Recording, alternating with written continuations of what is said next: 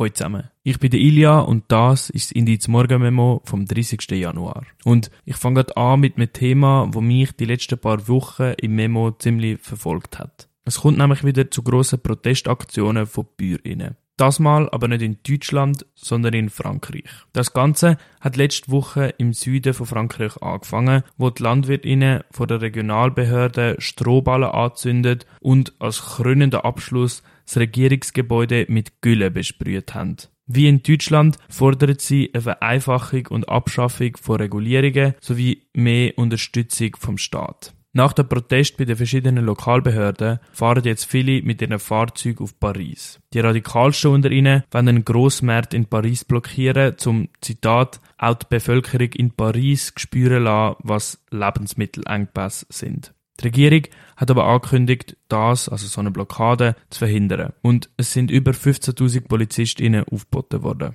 Auch in der Westschweiz hat die Bewegung Auswirkungen. Es gibt eine Facebook-Gruppe mit 5000 Mitgliedern und dem Namen Revolte Agricole Suisse, also übersetzt landwirtschaftlicher Aufstand in der Schweiz. Als erste recht herzige Aktion haben sie Ortsschilder verkehrt um aufgehängt nach dem Motto von der Bauernbewegung in Frankreich On marche sur la tête, was sprichwörtlich übersetzt so viel heißt wie Wir stehen Kopf. Wie die Proteste, wo doch ein radikaler scheinen wie die in Deutschland, weitergehen, werden ihr die nächsten Tage wahrscheinlich da im Memo hören.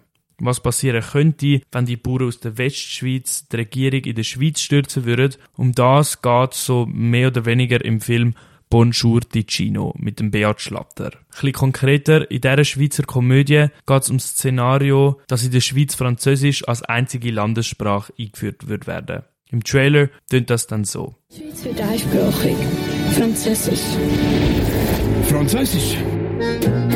In Zukunft muss man in der ganzen Schweiz Französisch reden. Als Bundespolizisten haben wir eine Vorbildfunktion. Ich habe den Film gesehen und muss wirklich sagen, er ist unglaublich schweizerisch, aber auch recht lustig. Das findet nur ich so, sondern auch ganz viele andere. Der Film hat nämlich die Marke von 200.000 verkauften Tickets knackt, was für einen Schweizer Film sehr beeindruckend ist. Als Kontext, zum mit Top 10 von den meistgeschauten Schweizer Filmen kommen, braucht es etwa 350.000 verkaufte Tickets.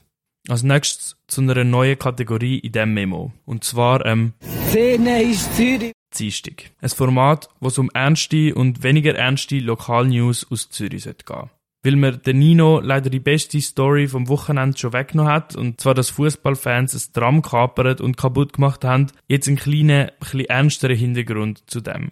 Die Stadt Zürich und die VBZ werden nämlich nicht nur das demolierte Tram, sondern auch das ganze ÖV-System in Zürich sanieren. Wegen Bevölkerungswachstum und einer Verschiebung vom Verkehr von den Autos zum ÖV plant die VBZ bis 2040 40% mehr Personen zu transportieren. Für das ist letzte Woche ein neues Konzept vom ÖV-Ausbau vorgestellt worden. Schrittweise soll das ganze Tramsystem von einer Sternform mit verschiedenen überlasteten Stationen im Zentrum zu einem Ringsystem mit einem inneren und einem äußeren Ring umgebaut werden, um die Menschen effizienter zu verteilen. Dabei sind zwei neue Tramtunnel, eine in Wipkingen und eine beim Hönkerberg geplant. Die Tunnel wären natürlich sehr aufwendig und würden erst in den 40er und 50er Jahren fertig werden.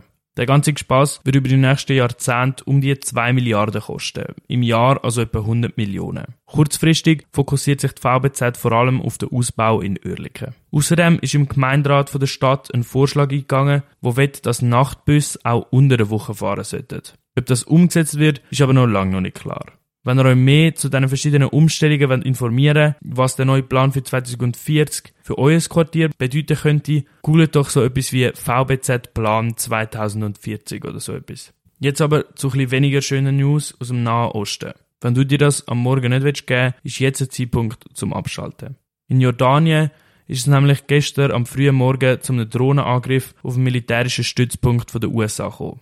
Dabei sind drei US-Soldaten ums Leben gekommen. Es sind die ersten militärischen Todesopfer von den USA im Nahen Osten seit dem Anfang vom Gaza-Krieg am 7. Oktober. Der Anschlag ist von einer Miliz durchgeführt worden, die vom Iran unterstützt wird. Die iranische Regierung sagt aber, dass sie nichts mit dem Angriff zu tun hat.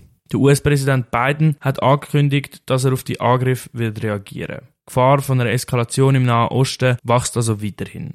Immerhin ist es gestern Abend aber zu Gespräch über die Freilassung von der israelischen Geiseln im Austausch für einen Waffenstillstand im Gazastreifen gekommen. Konkrete Ergebnisse von dem Gespräch, wo in Paris stattgefunden hat und Israel, Ägypten, Katar und die USA teilgenommen haben, gibt's nicht wirklich. Verschiedene Seiten reden aber von einem konstruktiven Austausch und wer weiß, in den nächsten Wochen kommt es vielleicht zu so einem Deal Geiselfreilassung für Waffenruhe. Und mit dieser Nachricht wünsche ich euch einen schönen Dienstag. Am Vormittag bleibt es neblig, am Nachmittag könnte sich eventuell die Sonne ein bisschen zeigen. Falls ihr Feedback oder Ideen habt, insbesondere für die Szene ist Zürich Dienstag, schreibt doch gerne die Nummer, wo ihr das Memo bekommt. Und in dem Sinn, take care.